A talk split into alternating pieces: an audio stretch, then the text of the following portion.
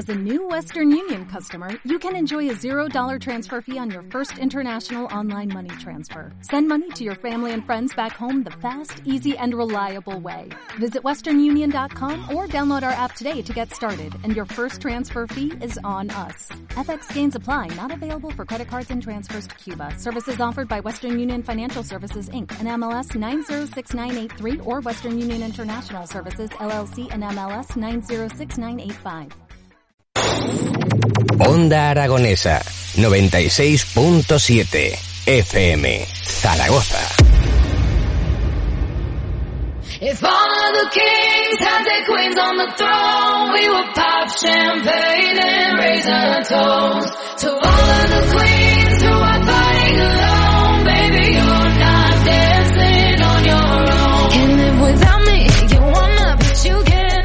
get Arranca Biots Mujeres en Onda, aquí en Radio Onda Aragonesa. Y pues ya es jueves, es la una y bueno, yo sigo con mis buenos días. Luego me, me chillan y me protestan de que no son días, pero para mí sí que aún no he comido. Espero que, que todos nuestros oyentes estén ya en ello, o por lo menos camino a, que ya va siendo hora. Pues nada, empezamos un programa peliagudo, por decirlo así en una... Esa es mi definición, va a ser un programa peliagudo. Y sobre todo, eh, hay algo muy importante que tenemos que decir y es que en las redes de Biots barra baja mujer hemos estado comentando que hoy tenemos, tenemos premio. Edu, ¿qué te ¿Tenemos parece? premio? Buenos sí, días. buenos días. Buenos días, buenas tardes. ¿Tú qué quieres? Yo hasta que no como no... ¿Ves? Como yo. Entonces hoy a las 9 de la noche me podrás decir buenos días. Hay que decir, Edu, que antes lo estamos hablando, que, que saludes a mi madre, por favor. ¿Y cómo se llama tu madre? Juli. Hola Juli, hola, mira que ahora ya te- me he puesto cámara porque me lo ha dicho tu hija, Claro. que me pusieron una cámara para que me vieras a mí. Así que Juli, saludos para ti y para todos los que estáis por allí. Desde aquí Asturias, eh, ojo, Ah, Hasta cuidado. Asturias Asturias. no, mal. Hombre, claro. Tenemos que ir a Asturias ahí a comer bien. a comer Cuando bien. queráis, cuando queráis. Bueno, lo que te decía, a ver, que, que- que nos sí, vamos, que, que nos vamos a pre- Asturias tenemos y no puede hoy, ser. hoy vamos a tener premio. Hoy tenemos premio, entonces, entre todos los que participen y nos escriban al, al WhatsApp del programa. ¿vale? ¿Cuál es el número de WhatsApp? Ay, ¿no te lo sabes aún o qué? Mm, Yo no, yo no... ¿cuál- ¿No? ¿Te lo digo yo? A Ramón no lo queremos. ¿No quieres a Ramón? No, que te estoy viendo ya con el dedo. Pobre no. Ramón, pobre hombre. No, no, Pobre- no, no, no, y- déjate. Bueno, entonces, ¿cuál es el Te lo canto, te lo canto yo. 680 ¿Te pongo eco? 88. ¿Quieres que te ponga eco? Venga, dale, no sé. Venga, no sé, a sí, le metemos eco. Venga, a ver. Wow. 680 88 82 87. ¡Ole! ¡Ole! Bueno, pues a todos los que participéis al WhatsApp del, del programa, nos escribáis y nos contéis, pues bueno, del tema del que vamos a hablar hoy, que ahora los desvelaré, que aún no lo hemos dicho, pues tendrá premio. ¿Y qué premio tienen, Edu? Pues que se van a poder ganar un dorsal para la carrera de la mujer. ¿Qué te parece? Mm, Esa mm, sonrisa me la sé. Pues me parece un estupendo premio. ¿Verdad? Ya lo sabía yo. Sí, sí. Eh, ¿sabes Con que el dorsal tienes que ir a correr. Come claro, ¿qué vas a hacer con el dorsal? Vale, vale, no. Bueno, y vamos a dar paso, y es que tenemos un, un programa, como decía, bastante peleagudo, y hoy estoy acompañada, toma ya, ¿Estás- eh, acompañada? acompañada de tres mujeres, y Jimmy, que entra por aquí, que lo estoy viendo, que venía muy silencioso. y es que vienen tres mujeres a decir las cosas, pues eso, muy alto y sin pelos en la lengua. ¿Te las presento o qué? Perfecto, Venga, vamos allá. Eh, pues bueno, a mi derecha, que se ha puesto juntito a mí, ya es otra de las que se va a ganar el carnet VIP porque nos ha venido a hablar en varias ocasiones. Ella es María Requelme y es educadora infantil y fundadora de Viviendo con Peques. Buenos días, María. Hola, buenos días, que yo tampoco he comido. Bien, muy bien, sí señor. Encantada de estar aquí también rodeada. Gracias por estar y gracias por sacar ese ratito que sabemos que vamos todos con el cuello ahí ahogados, perdidos. Pues enfrente, ¿a quién tengo? A Lorena Aznar, directora de Lorena Aznar Formación y Coach. ¿Cómo estás? Buenos días, Lorena. Buenos días también. ¿Qué tal? Bien, con ganas de luego de comer. Como... Con hambre. Y por otro lado tenemos a Mónica Anchelergues, me he tomado ahí por si acaso, responsable del portal Con Peques en Zaragoza, profesional de marketing y publicidad. ¿Qué tal estás? Hola, buenos días también para mí. ¿Qué tal? ¿Bien? Muy bien. Sin comer también, ¿no? Sin comer, por Fatal, supuesto. estamos aquí sin comer. Esto no puede ser. Hay que buscar un catering. Esto no puede Pues, ser, Edu. pues sí, mira, eh, busca un patrocinador que, que nos patrocine los almuerzos de Bioch. No hay problema. Pues oye, en ello, oye, si hay alguien que le apetece, sin problema. Estamos en el Centro Comercial de Independencia del Caracol, lo más alto de arriba del todo, nos pueden traer lo que quieran. Que además antes lo estaba hablando con Lorena, que se ve a simple vista según entras, se nos ve. O sea que no hay problema de localizarnos. Bueno, ¿y, y de qué vamos a hablar? Eh, un gran tema. Yo creo que mucha gente va a decir, wow. Solo tenemos 55 minutos según el, el reloj que tengo aquí y es de conciliación. Y hago hincapié al, al tiempo porque me sé yo que esto da para mucho. Y antes de empezar y antes de hacer preguntas, que yo sé que hay gente que ya está preparada para contarme cosas, quiero dar datos, porque esto al final es, es relevante y es que tres de cada cuatro mujeres se ven afectadas en su vida laboral cuando son madres. Ojo, tres de cada cuatro. El 53% de las mujeres autónomas buscan la flexibilidad laboral trabajando por su cuenta.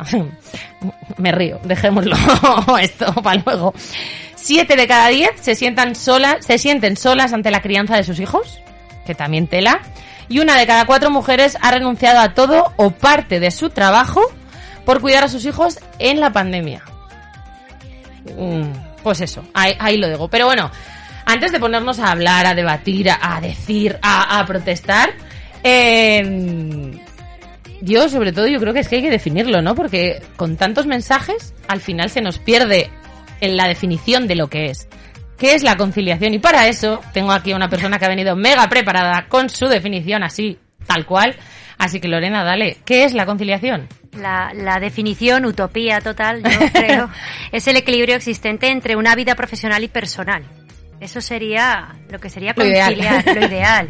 eh, entre hombre y mujer, entre padre y madre, o entre parejas que, que estén conviviendo y tengan responsabilidades con hijos o incluso con otras eh, otros familiares. Que Otros seres en esa casa, ¿no? exacto, exacto, Al final los perros pobrecicos míos tienen que salir de vez en cuando también. exacto. Así, ¿y vosotras chicas qué? ¿María, Mónica?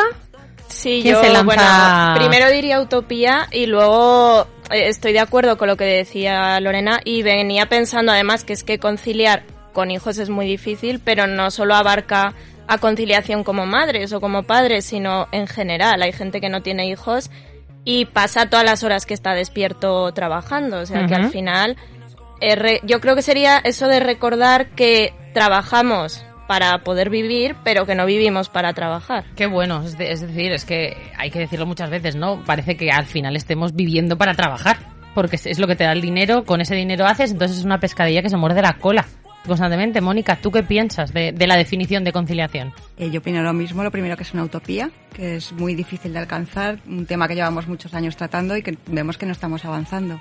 Pero sobre todo es un derecho, un derecho que tenemos todos. eh, Exacto. A, a conciliar vida familiar, a conciliar, pues lo que decías, eh, el cuidado de las mascotas, eh, a tener vida. Igual hay gente que se ha sorprendido cuando he dicho lo de mascotas. Yo que las tengo. Pero sí que es verdad que, claro, la gente que no tenga hijos igual tiene un perro y ese perro, el pobrecito mío, eh, podemos entender que no puede estar ocho horas ni diez horas encerrado en una casa mirando una mosca que hay por ahí. O sea, que es que al final cada uno tenemos nuestras necesidades y que dentro de conciliar yo creo que hay un apartado que es cubrir nuestra necesidad de ocio, libertad, eh, deporte, que tantas veces hemos hablado en el programa, ¿no? Que todas esas necesidades tenemos que cubrirlas en algún momento y yo creo que dentro del tema de la conciliación le podemos dar cabida a muchas de ellas. Yo hace bastante tiempo, y desde aquí le mando un beso a Eva de Artabocados, eh, lancé un post en redes sociales que se llamaba ¿Concilias o trabajas? Y, y me acuerdo que me hizo un guiño de qué bueno, ¿no? O haces una cosa o la otra, porque vamos, yo no sé vosotras, pero yo lo de trabajar conciliando, mm, no sé explicarme. Si alguna lo habéis hecho y os ha sido bien, por favor, decirme cómo. No se puede. Y de hecho yo creo que en la pandemia eh, se vio claro, porque muchas veces de cara a la autónoma que trabaja en su casa es como, ah, bueno, tú trabajas en casa, te Claro. puedes organizar con tus hijos. No. O estoy cuidando a mis hijos o estoy trabajando. Pero las dos cosas a la vez es que no hacen ninguna bien. Entonces, no, está claro. eh, por un lado está la parte de, de vivir, conciliar y vivir tu vida, y por otro lado la de trabajar. Pero claro, cada vez trabajar tiene menos límites en nuestro día. Y al final estás, cuando no estás trabajando físicamente, sobre todo las autónomas, estás trabajando Mentalmente, sí. mentalmente. Sí, sí, sí, está claro. ¿Vosotras de qué, de qué equipo sois, no? Eh, Lorena y Mónica. ¿De Yo- cuál? ¿Del conciliar, del trabajar, del cual? Yo llevo teletrabajando desde hace muchos años, Ujú. más mi segundo libro se llama Teletrabajo y Conciliación, Sí. herramientas para no desesperar. y es cierto que el teletrabajar y conciliar es descubrir tu propia fórmula, o sea, no hay una fórmula definida para cada una de las mujeres o personas que estén teletrabajando o trabajando y conciliando. Eh, Yo soy de esas mujeres que dijiste que de una de cuatro ha renunciado a todo para cuidar a sus hijos, pero fue por despido, es decir. Y, Peor aún, que no fue por decisión propia. Exacto. Pero es cierto que yo renuncié a todo durante muchos años y cuando yo empecé a trabajar dije, debo, debo pensar en esa conciliación, es decir, no quería perderme, pero es lo que dice María.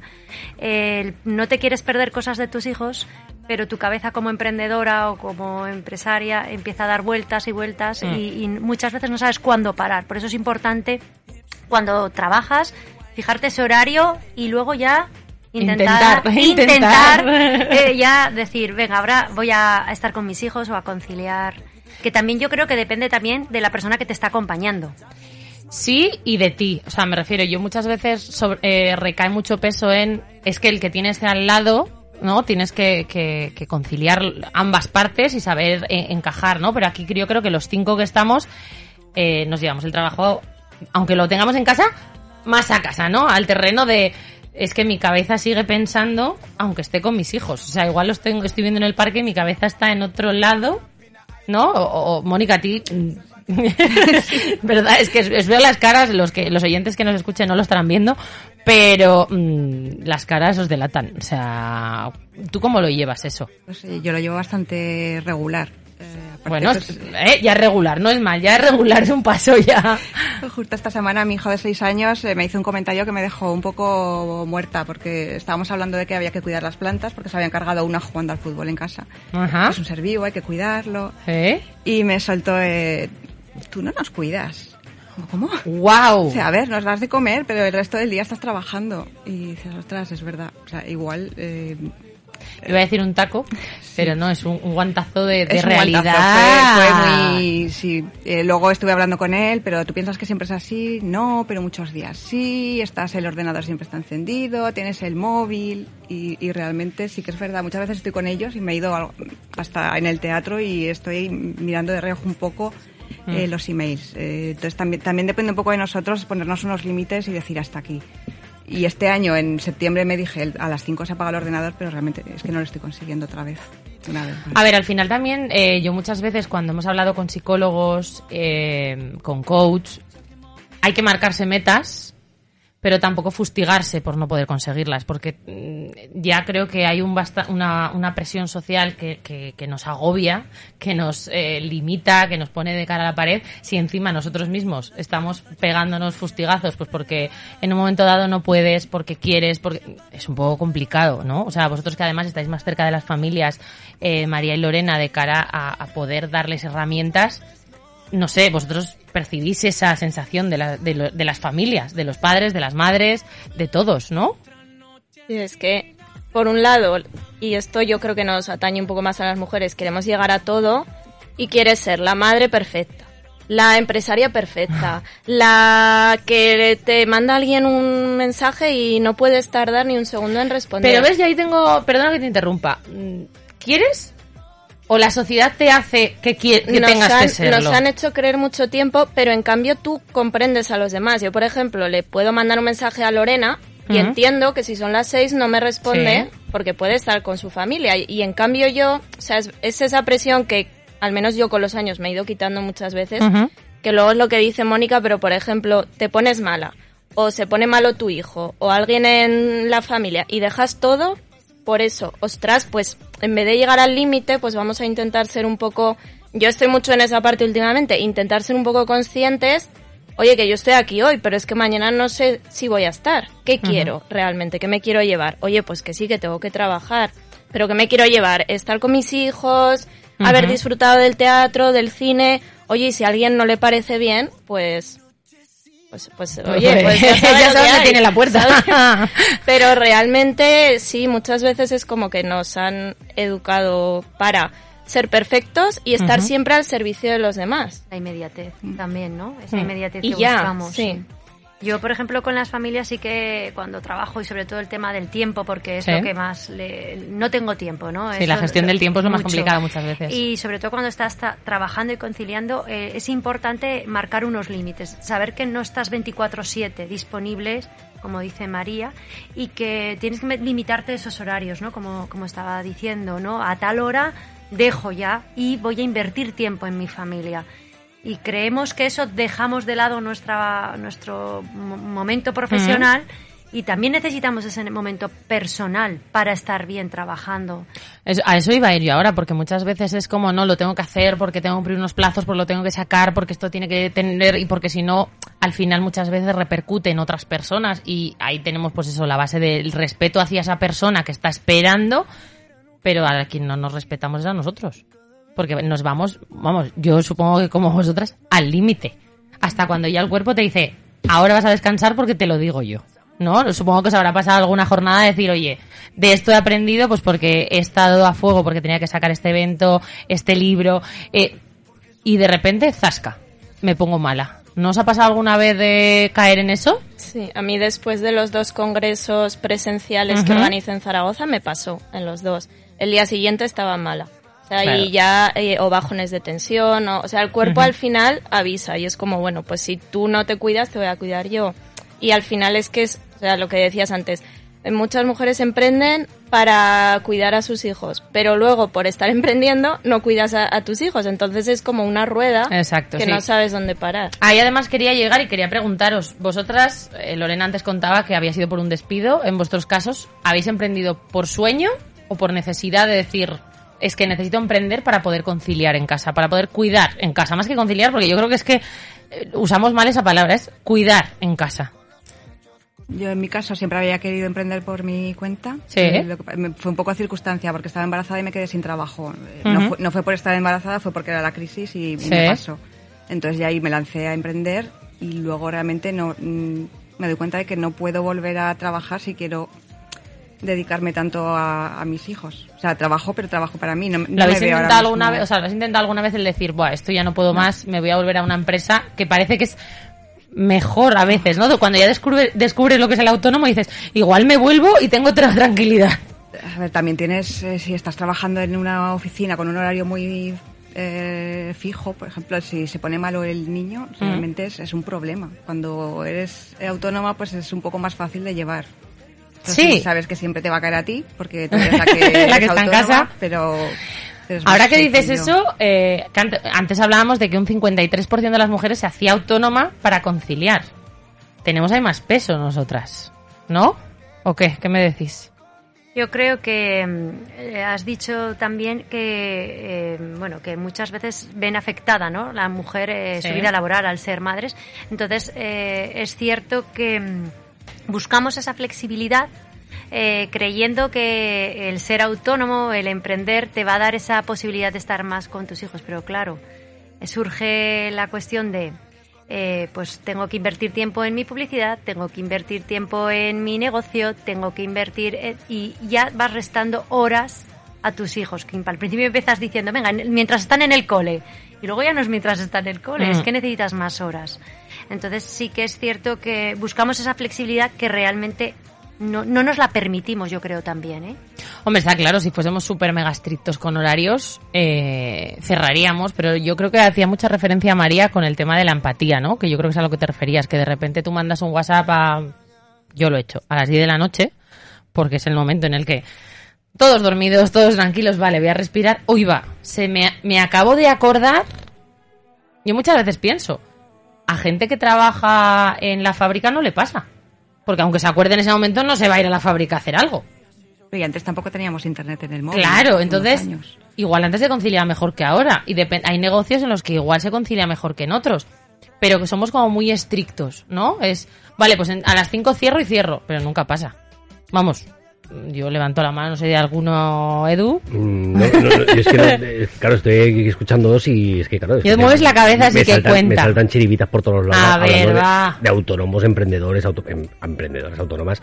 Eh, yo en mi caso, yo sí, yo autónomo y bueno, y, y alguna vez voy por casa. Eh, Alguna vez. Alguna vez voy por casa. Pero si a la hora de cuando decidimos tener niños, mi mujer hubiera sido también emprendedora como yo, evidentemente eh, no hubiéramos ido a buscar nunca jamás hijos. Es decir, porque conociéndonos como nos conocemos, como lo conozco yo, y, y como conozco un poquito la vida del autónomo, no podría eh, pensar en que en ningún momento íbamos a hacernos cargo de nuestros hijos. Pero fíjate que sí, es utópico, porque entonces eh, el 53% de las mujeres quiere ser autónoma para Pues- conciliar. Pues yo pienso- tú lo estás viendo del revés, estás de diciendo, que- el autónomo que no puede conciliar la vida. Porque, eh, o, o por lo menos lo que me ocurre en mi, en mi caso, es decir, mi mujer tiene un puesto de trabajo, trabaja en un súper y, y- y lleva su horario fijo. Claro. Eh, hemos adecuado, es decir, la- la- las horas que ella no puede cubrir con respecto a la hora de tener que cuidar a los niños, en el que mm, sabíamos pues que estaban mis padres, estaba mi suegro, que, que se podían hacer cargo de ello. Si mi mujer eh, tuviera un trabajo de emprendedora y que evidentemente conociéndonos como somos los emprendedores, eh, esas ganas de trabajar que tenemos, que somos 28-7, eh, entonces pues pues no, porque no íbamos a podernos hacer cargo de nuestros niños en condiciones, porque un autónomo yo creo que, que todo autónomo o toda empresa o todo empresario eh, quiere siempre un poquito más, es decir, y, y- y que tu empresa vaya creciendo cada día un poco más. No creo que haya un autónomo que diga, no, yo fabrico cinco piezas de bolígrafo Y y, ya. no creo, decir, siempre vas a querer hacer la sexta pieza, la séptima. Entonces yo lo veo muy difícil que... ¿Y entonces qué hacemos con la conciliación? Mm, No ser autónomo directamente. No Edu ser ha dicho autónomo. no ser autónomo. Todo No, lo que lo no, estén pensando. No, no, yo, yo pienso que no. Yo- a ver, hombre, yo qué sé, si, si tu ser o, el emprender es para crear una General Motors y eres el- directamente el gerente y tienes 5.000 trabajadores por debajo, pues igual sí que puedes tener esa conciliación.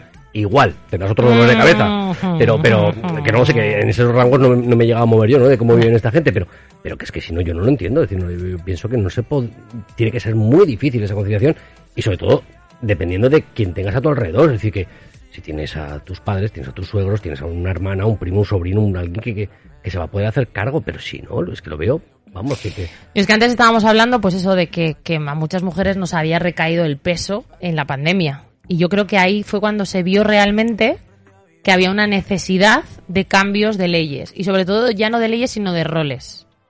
Porque si, no sé, bajo mi percepción, igual me equivoco, yo aquí lo lanzo.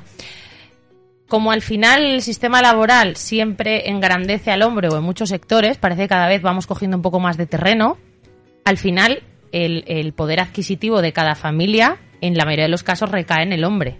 Sí, pero eso porque todavía existe la Claro. desigualdad de, de- Entonces de de- repente dices, vale, pues quien cobra menos entre comillas o quien no es no tiene tanta proyección profesional o quien dices, bueno, pues sacrificamos esta piedicica para que cuide a y yo recuerdo una, mm, un movimiento que hizo Malas Madres cuando hubo la pandemia, era esto no es conciliar. Y yo, esa foto no se me olvidará en la vida, que yo la hice pensando, bueno, pues a ver qué pasa. Y mi hija mayor sale saltando en el sofá, la pequeña enganchada en la teta y yo en el ordenador. Y era como, es que así no puedo. Pero tampoco había ayudas a. O sea, ya no va una cosa entre lo estamos cargando toda la mujer, sino es que, aunque nos lo cargasen, o sea, aunque nosotras digamos, vale, queremos coger ese peso, que sea una decisión propia, no tenemos ayuda.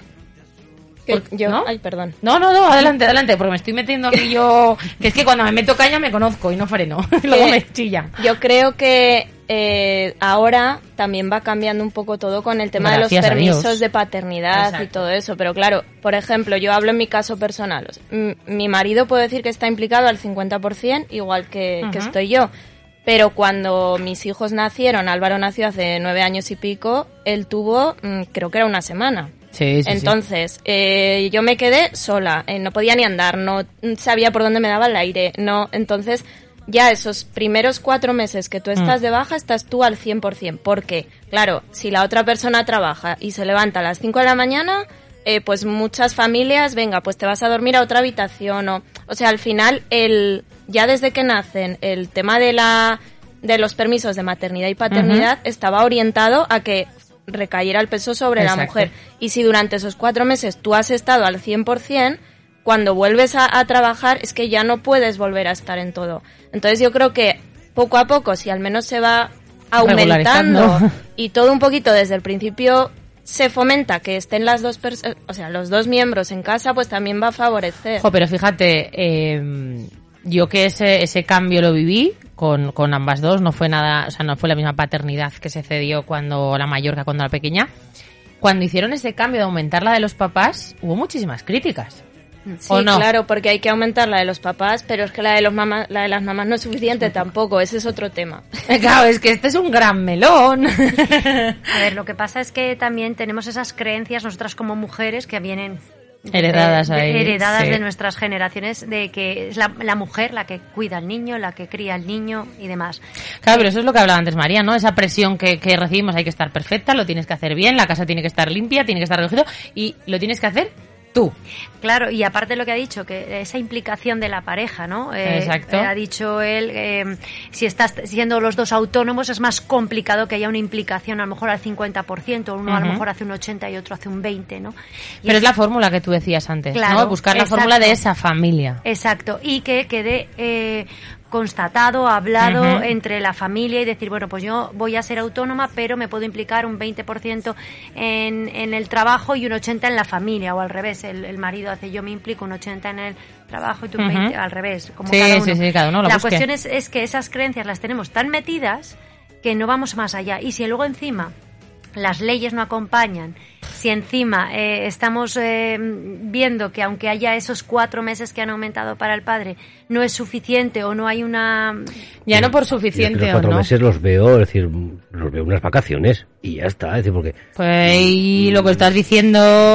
Perdón, es decir, pero es que un niño no va a estar cuatro meses en tu familia, es que el niño a lo mejor hasta los cuatro meses que no te da ningún solo problema, es decir, porque lo va a tener, Ah, vale, lo va a tener vale, en la cunita vale, y prácticamente tienes un muñeco que, que come Ya pensaba, digo, a ver por dónde me vas a salir, que- Edu. que- que los niños siguen creciendo y siguen Exacto. teniendo. es decir, y te vienen los problemas cuando tienes que llevarlos al colegio, cuando los tienes que ir a recoger, cuando los tienes que llevar a las actividades, cuando, eh, Cuando tienes que ayudar con los deberes, cuando se ponen malos. Yo creo que ahí es donde tienes los problemas. Y, por ejemplo, ahora cuatro mismo- primeros meses que sí, que son muy happy y muy chulos. Pero Ahora mismo coincide que a la pequeña la tengo malísima con gastroenteritis en casa. Mi pareja justo coincidía en vacaciones, se ha quedado con ella, yo he- me he ido a currar, pero él también tendría que estar estudiando. Entonces, vamos a encajes de bolillos. Venga, pues esto lo hacemos así, venga tú ahora, luego yo por la tarde, yo me quedo con él. Al final es buscar cómo. Que parece que, que- que, mm, la palabra conciliación muchas veces ahora está como mega en auge y por eso era el tema de la, de la definición, ¿no? porque la usamos súper mal y cada uno tenemos nuestra propia conciliación. ¿No, Mónica? Yo es que creo que también eh, tenemos que pasar a valorar un poco el tema de los cuidados. O sea, Claro. no solo el cuidado de un menor, sino también el cuidado de los mayores. O sea, los momentos vitales de cada familia son muy distintos. Que eh, ahora nos podemos encontrar con los permisos de maternidad, pero dentro de unos años eh, te puedes encontrar pues, que tienes que cuidar a los abuelos, tienes que cuidar a- Claro. Entonces, eh, nunca se ha valorado demasiado el tema de cuidarnos unos a otros. Mm, Es una cosa que es una secundaria, que no importa a nadie, eh, no sé. Y cubrir ninguna de Claro. necesidad, ni nos cuidamos ni cubrimos ninguna de las nuestras necesidades. Yo creo que partimos de la, de la parte educacional de que no nos han enseñado a gestionar lo que sentimos. Entonces, si ya partimos de ahí, es que va, va todo piedras por todos los caminos, ¿no? Te va- vas arrastrando, cargando y, y avanzando como puedes, como intentas y luego, pues eh, yo creo que con el tiempo se ve todos esos problemas que, que acarreamos todos, ¿no? Que no sabemos llevar una gestión emocional, que no sabemos convivir, por decirlo de algún modo. No sé cómo lo, cómo lo veis vosotras. Yo, yo que no estoy tan cerca de familias y que y que es mi, mi percepción personal y la de alguna familia que tengo cerca, ostras, es que se puede hacer muy cuesta arriba. Nadie nos han enseñado a saber gestionar y luego encima nadie nos ha dado alguna lanza a favor porque todas las leyes van en contra. O sea, no hay mucho que ayude, ¿no? Sí. A ver, lo que también yo pienso es que en este día a día que llevamos no nos paramos a ver lo que acabas de decir tú. Yo a mí me gusta muchas veces trasladarle a, a las mujeres con las que trabajo, digo, tú te paras, te has parado a, a lo largo del día un ratito, digo, para ver cómo estás, lo que dice, ¿no? A cuidarte. Entonces yo, yo invito desde aquí a que mm, paréis tres veces al día un minuto. Jo, pues ahora te voy a lanzar una bomba. Tres veces un minuto. Es decir, por la mañana un minuto, al mediodía un minuto, pero hombres, mujeres, me da igual. Y preguntaros, ¿cómo estoy ahora? ¿Estoy cansada? Yo te ¿Estoy- puedo decir que si paro cuando creo que no tengo que parar, me siento culpable. Vale, una creencia que te limita a parar. Claro. Lo único que tenemos que darnos cuenta que ese parón no es para para a que aparezca esa culpa. Ese parón tiene que ser para escucharte a ti, como, como ha dicho, cómo me encuentro. Necesito algo que mi cuerpo me está pidiendo y muchas veces no nos paramos a escucharnos y a escucharlo. he lanzado esto porque sé que muchísima gente que nos esté viendo se va a sentir muy parecido a mí de, oye, necesito parar 10 minutos, es en tu tiempo en el que dices, quiero ser más productivo, lo quiero hacer todo, quiero sacarlo a todo, ahora dices, no, necesito parar. Y mucha gente con ese necesito, que es difícil llegar a él, se siente culpable porque está parado. Qué triste. La culpa. La culpa aparece y sobre todo en las mamás. Es decir, en las madres nos, nos aparece. Creemos que si ya no somos 10 minutos madres, ya vamos a ser las peores madres del mundo porque nos hemos invertido 10 minutos en darme un baño relajante y a lo mejor tenemos que darnos cuenta que somos ese algo más que mamás. No solo mamás, y, y como tenemos a Edu, yo le voy a preguntar, Dime. ¿cómo te sientes tú currando de sol a sol y no pasando a ver a tus enanos? mm, ¿Te, ¿Tienes la culpa en algún momento? Tengo el yin y el yang. Sí, ¿verdad? Tengo el yin y el yang, es decir, tengo, eh, no, me, no me siento culpable del todo porque eh, sé que mis hijos están excelentísimamente bien Cuidados, atendidos. atendidísimos y están súper felices. Yo, por otro lado, pues estoy haciendo un, un trabajo que además encima me gusta, entonces, pues, bueno, pues, Ujú. pues esa parte eh, que te, que te da ese beneficio, pero me siento también muy culpable de que, pues, coño, pues, pues, pues, yo es que a mis hijos los veo de pambo en pambo, ¿sabes? Es decir, de, eh, bueno, pues, pues, se te pasa el tiempo y van creciendo, pero la situación... mm, Es la que hay, hay que adaptarse en el momento. es. Eh, Ojalá, sobre todo, pues no hubiéramos vivido eh, la crisis 2008, la crisis 2012, la crisis 2020. Todas, una Todas tras otra. Que me las he comido todas con, con patatas y, y, bueno, y laboralmente pudiera estar un poquito más desatendido. Ojalá, ojalá, yo encantadísimo de... de No, sobre todo te quería, sobre todo te lo preguntaba porque hace, muchas veces hacemos hincapié sobre todo a la mujer, pero al final cuando hablamos de emociones no van sin género. O sea, yo creo A que cualquier lo mismo que le hombre... ha pasado a ella, es decir, Claro. la, la frase que le dijo su hijo, eh, yo a mí me la han dicho mis hijos y evidentemente lo primero que te hace es te sale una lágrima que como el puño de gorda, ¿no? Es decir, de, de que digas, claro que es que te están reclamando tiempo, es decir, que, que quieren estar contigo. Por otro lado, también, eh, alguna vez también se lo, se lo he dicho a mi mujer, es decir, porque eh, la, la efusividad en la que pasan esos tiempos, en ese poco tiempo que pasan con, en mi caso, con, con, con Sí. papá, eh, la efusividad que tienen conmigo no la tienen con su madre. Es decir, eh, con su madre es otro rol, es el rol de mamá, todo el día estamos enganchados, eh, me reniegas, te reniego, no hagas esto, haz lo otro, patatán.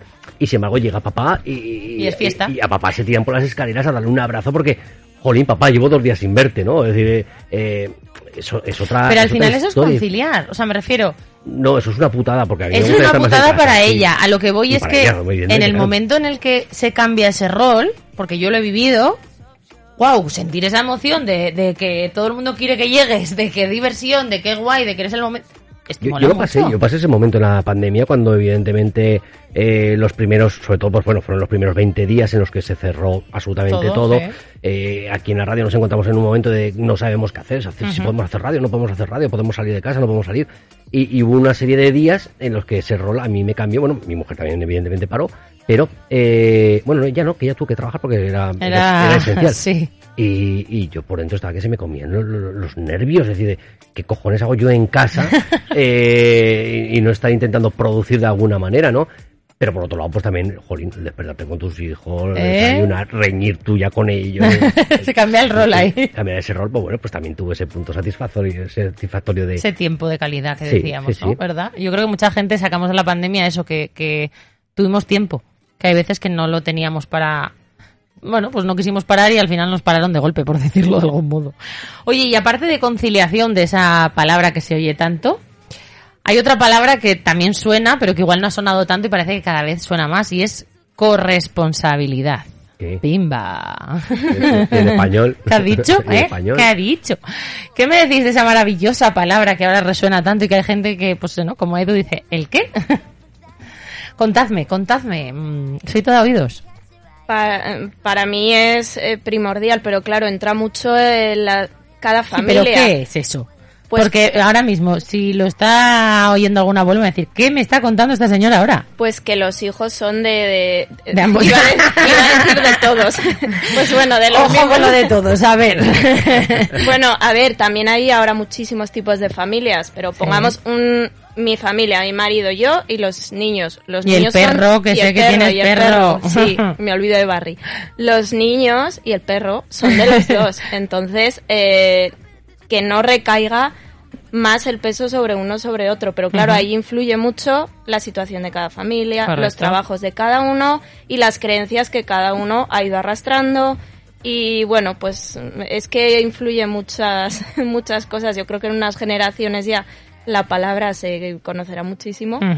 Y en otras se pierde, sí, no, no, mm, es no qué va. complicado, entonces yo creo que es muy importante y primordial para todos, pero claro, también es muy importante adaptarlo a cada uno, como decía Lorena, de cada familia.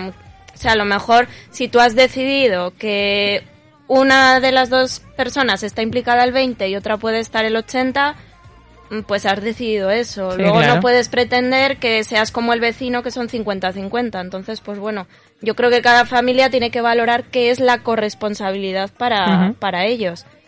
Luego también es verdad que tú has dicho algo antes que, que me ha hecho pensar y era que cuando al final hablábamos de las paternidades y las maternidades, ¿no? Cuando al final una paternidad era muy corta y ya desde la segunda semana habituabas a yo tengo que estar al 100% y la otra persona no tiene que estar, los hábitos son muy difíciles cambiarlos. O sea, si ya nos cuesta el, el cambiar el hábito del sofá al gimnasio, pues el hábito de cuidar, ya vamos, o sea, eso ya es una locura. Entonces, claro, yo creo que es una cosa que parece, parece que se va cogiendo poco a poco, parece que va cambiando, que va haciendo mella, pero que igual la pandemia ha hecho que, que resalte más aún el tema. No sé cómo vosotros lo, lo habéis vivido, porque al final se oyó mucho el tema de la corresponsabilidad, ¿no? Que se caía mucho peso en que, bueno, pues ahora, tú te quedas en casa y yo, y yo me voy.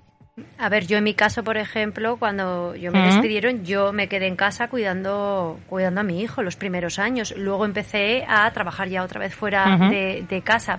Y es cierto lo que ha dicho, lo que ha dicho María y lo que has dicho tú. Si tú estás acostumbrado a hacer un 20-80, el cambiar Wow, sí. es brutal porque eh, depende también las creencias de la otra persona, depende de, de lo que ha experimentado y de lo que ha vivido. Es complicado que luego empiece a... Hay que trabajarlo mucho. Y todas las mezclas de emociones que se meten ahí, porque al final, eh, yo que he sufrido varios cambios, la culpa sale muy a menudo. O sea, es como, estoy haciendo esto, que sí, que está bien, es lo que decía Edu, ¿no? Que, que, que estoy haciendo un bien, que estoy buscando, pero uf, me pica por otro lado. O sea, al final siento esa culpa por algún lado. Y yo no la quiero sentir, ¿eh? Muchas veces lo he dicho, yo esto no lo quiero sentir, o sea, fuera. Fuera, no es mío, ¿no? No, este fuera, paso. Sí que es cierto que en la pandemia es posible que esa corresponsabilidad haya estado un poquito más equilibrada a un 50, pues como ha dicho Edu, ¿no? Él, él a lo Bueno. mejor su mujer se tuvo que tra- seguir trabajando porque era primera necesidad y él en cambio se quedó en casa.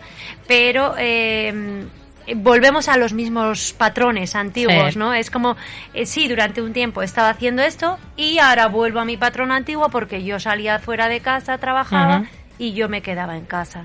Entonces sí que es yo lo veo complicado, no es difícil, se puede se puede llegar a, a Claro. intentar llegar, pero lo importante es eso, descubrir cómo es cada familia, hablarlo y decidir cuál es tu parte de corresponsabilidad. Y no está mal el que ha hecho 20-80, ni el que hace 50-50, ni el que hace mm, 10-90. Es Está decir, es claro. lo que cada uno ha acordado y creen que para ellos es lo mejor. Claro, sí, sí, sí, es que es que no queda otra. Yo tengo una una otra otra otro meloncico. Otra, para mí. Otro meloncico. Cuando te giras así, cuando te giras así, esta va para mí.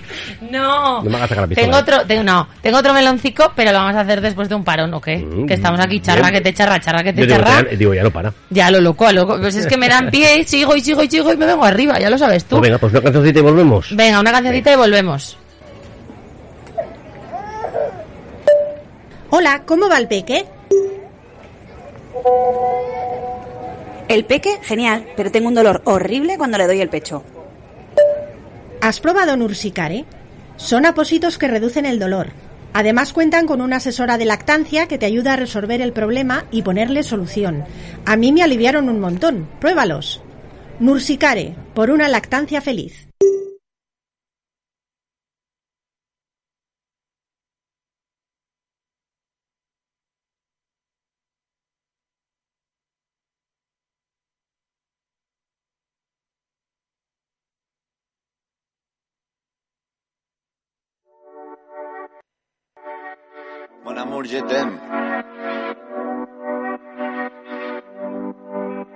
Son las 6 de la mañana y me da igual, voy a salir a la calle, voy a ponerme a gritar, voy a gritar que te quiero, que te quiero de verdad, con esa sonrisa puesta, de verdad que no me cuesta pensar en ti cuando me acuesto, pero Aitana no imaginas el resto, que si no, no queda bonito esto. Voy a ir directa a ti, voy a mirarte a los ojos, no te voy a mentir. Y como los niños chicos te pediré salir, esperando un sí, esperando un kiss. Ya que me encantas tanto, si me miras mientras canto, se me pone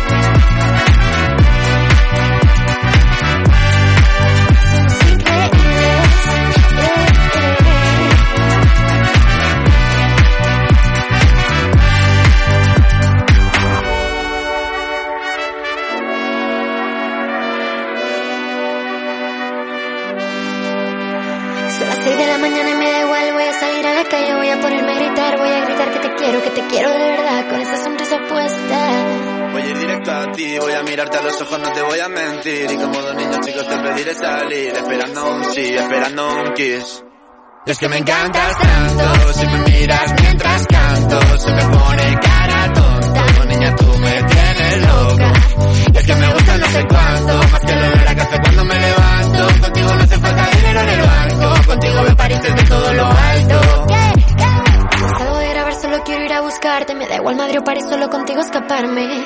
Una música, buple, vámonos de aquí. Pues nos vamos. Adiós. One, two, one, two, three.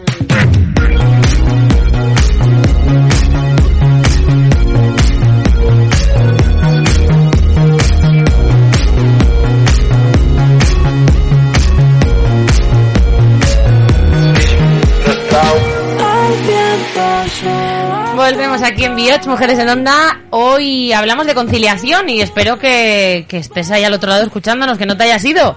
Porque hoy vamos a abrir otro melón. ¿Qué te parece? Joder, pero me- me- frutería, voy a montar una frutería aquí de caracol. Oye, escucha, todos ponerse, todos ponerse, Venga, que esto vale. emprendimiento... Conciliar, ya, que hemos dicho de conciliar, si te tuviésemos que elegir entre bebés o adolescentes, ¿cuál elegiríais? Vamos, va, venga, Mónica, dale. Yo bebés, eso es mucho más fácil, sí. Porque ¿Más fácil? Sí, es más fácil. Eh, cuando te al principio mm, es algo que te viene muy de grande, pero realmente es muchísimo más fácil un bebé que, que un adolescente, creo.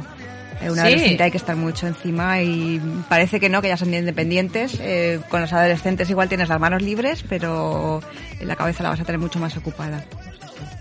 ¿Vosotras qué me decís, chicas? Además, yo sé que tenéis preadolescentes, adolescentes ahí en estado puro. Yo es que eh, voy a sonar un poco moñas, pero es que, claro, A yo ver. si pienso, si pienso en mis hijos no puedo elegir, porque para mí son importantes todas las etapas, entonces yo quiero estar ahí siempre, me costaría elegir. Pero ¿en Mm, cuál tú lo ves más fácil?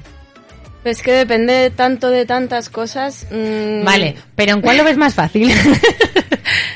Ah, si tuvieses que elegir ahora mismo, no entre A tus ver, hijos, veo más fácil conciliar cuando son adolescentes porque no te necesitan tanto para cubrir sus necesidades básicas. Ya comen solos, se limpian solos y hacen todo solos. Entonces te necesitan presente a nivel emocional y a nivel de, de otra manera. Un bebé te necesita para todo. Entonces, eh, más fácil lo veo de cara a un adolescente por eso. Pero luego va a depender mucho. Claro, Mónica, por ejemplo, puede pensar en sus hijos de bebés. Sí. Yo puedo pensar en mis hijos de bebés y para mí, por ejemplo, pudo ser quizás más difícil esa época que la que estoy viviendo ahora. Entonces, desde luego, más tiempo tienes que invertir cuando son bebés porque te necesitan para todo, para lo emocional y para lo fisiológico. ¿Tú, Lorena? Yo, yo me voy a los adolescentes. Yo Sí. quiero conciliar. Sí, me, me gusta mucho escuchar. Entonces yo creo que si haces un buen trabajo de base con tus hijos, el conciliar con un adolescente, aunque son a veces pesadillos, nos dan un poco de mal Edu, y demás, eh, pero si generas esa confianza, trabajas esa, esa gestión emocional con ellos, yo lo veo mejor. Yo por lo menos con mi hijo 12 va a hacer y es la confianza de que te viene y te cuenta muchísimas cosas y concilio mejor el tiempo con él y, y sabemos cuando los dos, él está estudiando y yo trabajando y cuando hemos dicho los dos, ahora nos ponemos ya juntos. Entonces, Ujú. es como que me siento más acompañada también, aunque creamos que no, pero nos sentimos acompañados. Si lo haces un poco, como hemos dicho, a la hora de comunicarte, ¿no? Me ha gustado la frase de, de la base. Mm. Si hay una base, ¿no? Porque yo creo que es importante, que parece que, mm, que tratamos a los niños como objetos, no como personas.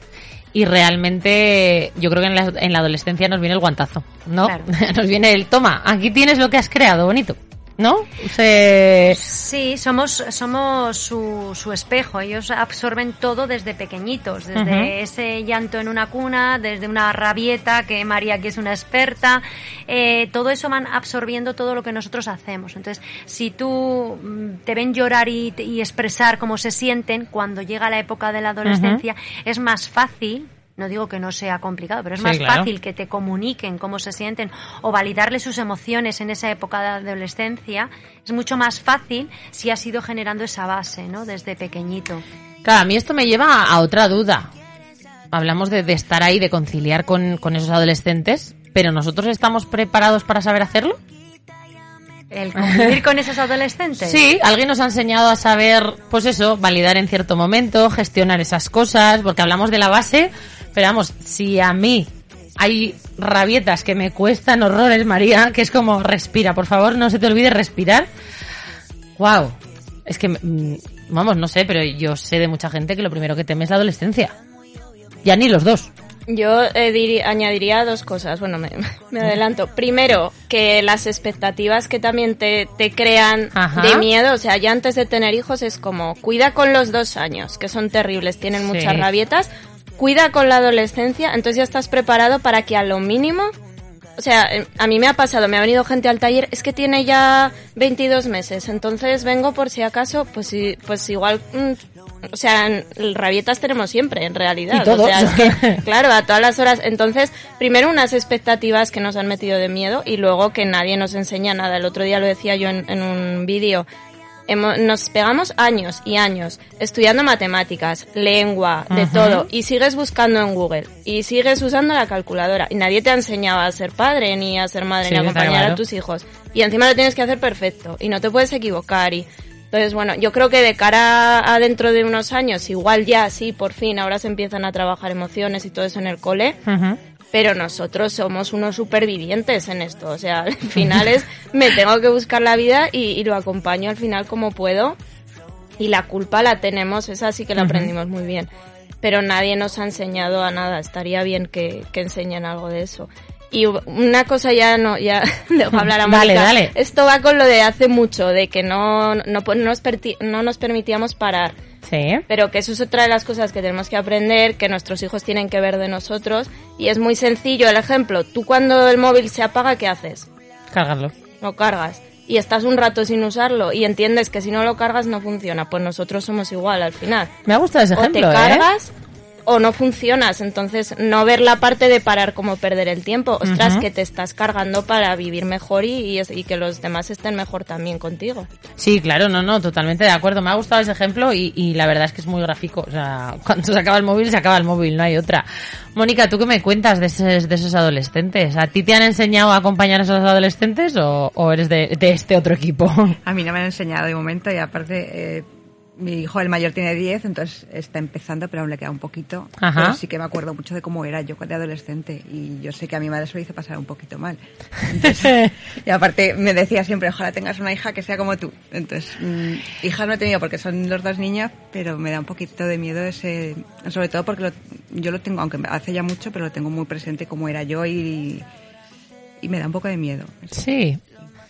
Mira, yo ahí es que me has hecho recordar y esa frase de ojalá te salga una como tú para que veas lo que es, porque yo también fui de las que lié alguna que otra y ahí mi madre probablemente estará regodeándose. A ver si nos escribe, a ver si nos cuenta.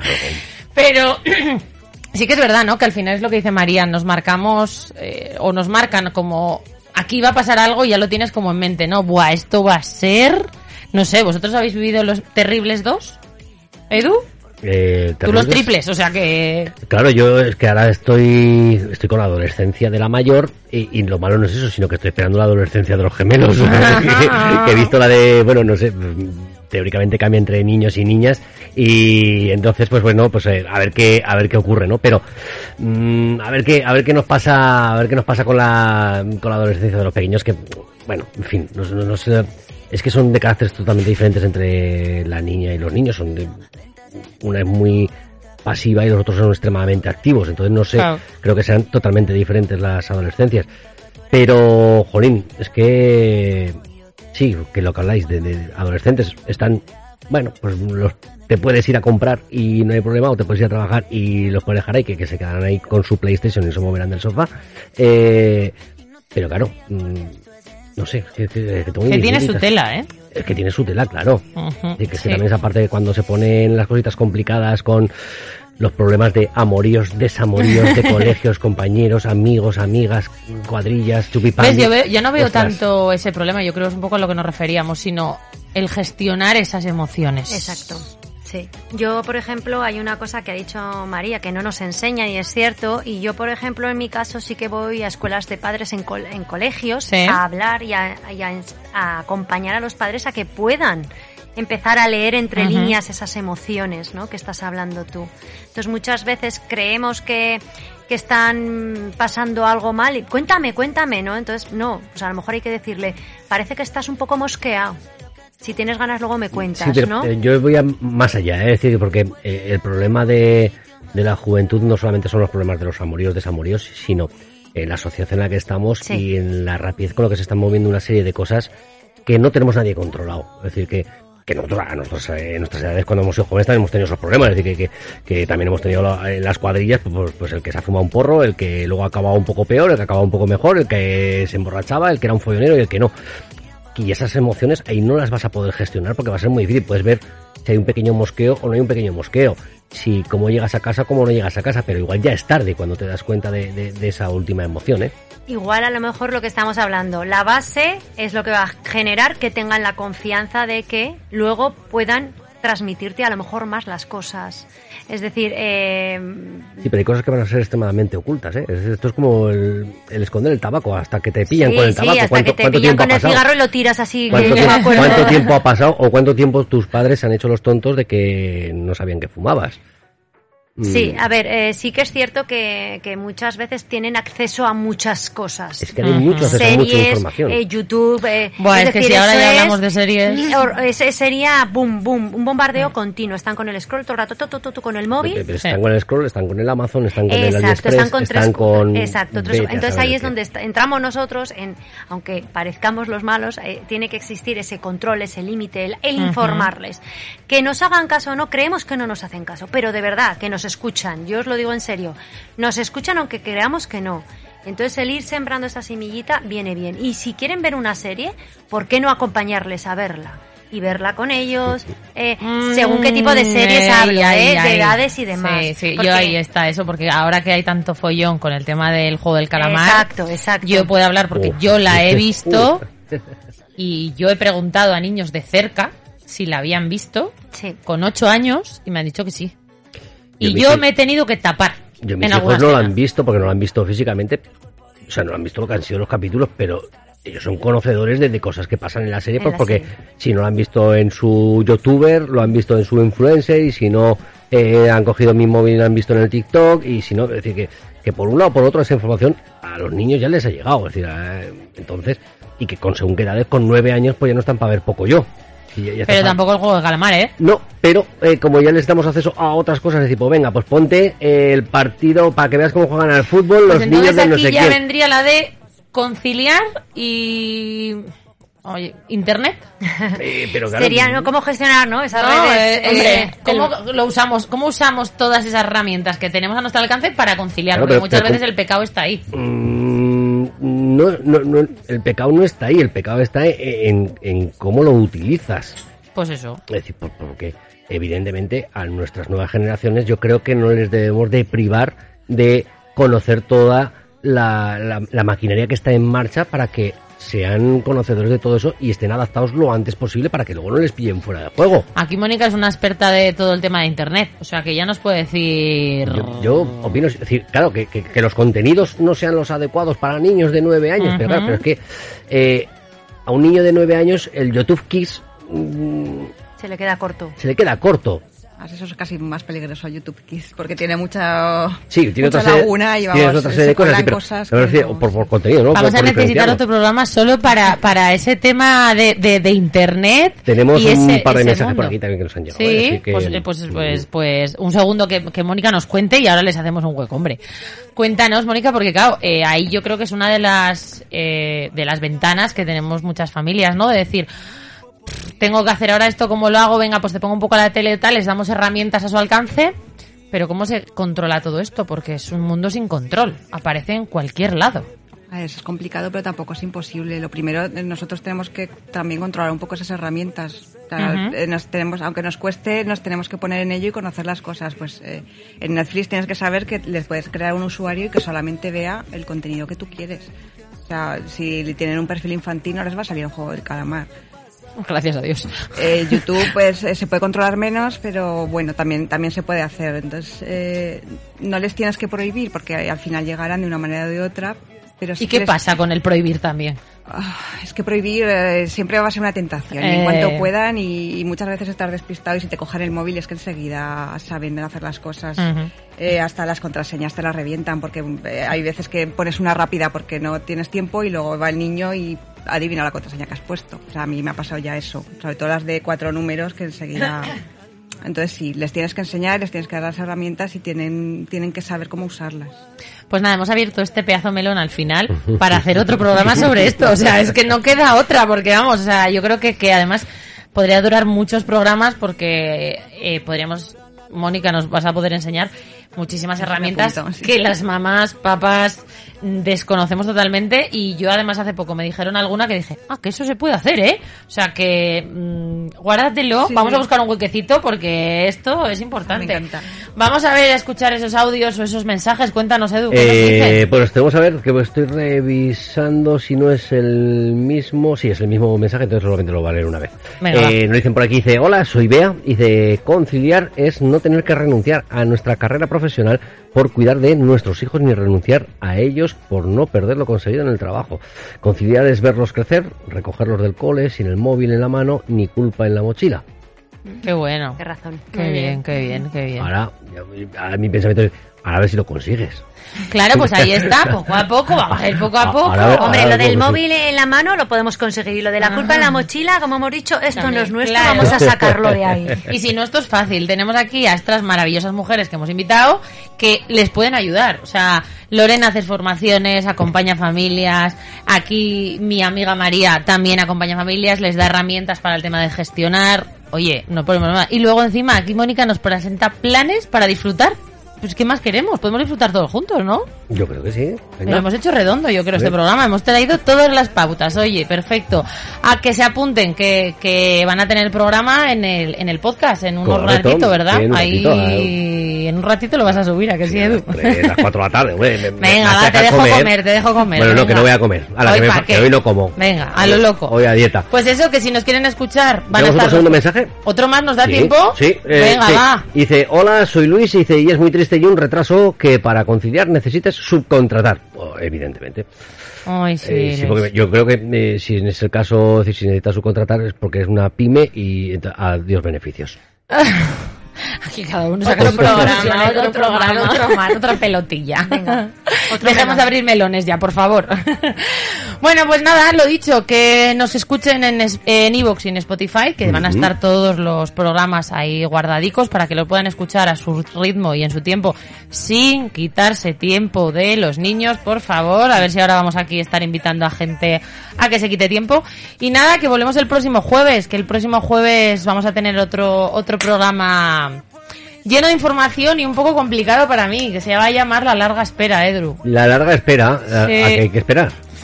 Ya te lo contaré. Vale, Nos vemos el vale. jueves. El jueves que viene. Hala pues. Chao, gracias. Adiós. Adiós. tuya,